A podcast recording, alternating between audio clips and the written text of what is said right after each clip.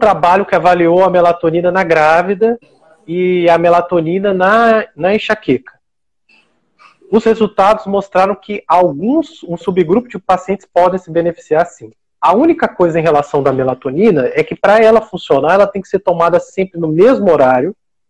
E depois que você toma a melatonina, você tem que apagar todas as luzes e ficar bem tranquilo e dormir. Os pacientes começam a apresentar benefício depois de três semanas. Então é uma coisa também segura que você pode utilizar na, durante a gravidez e que pode sim, você pode se beneficiar. Não são todos, mas você pode se beneficiar. Então, como é uma droga que não tem efeitos colaterais, tá? É, você pode, pode utilizar.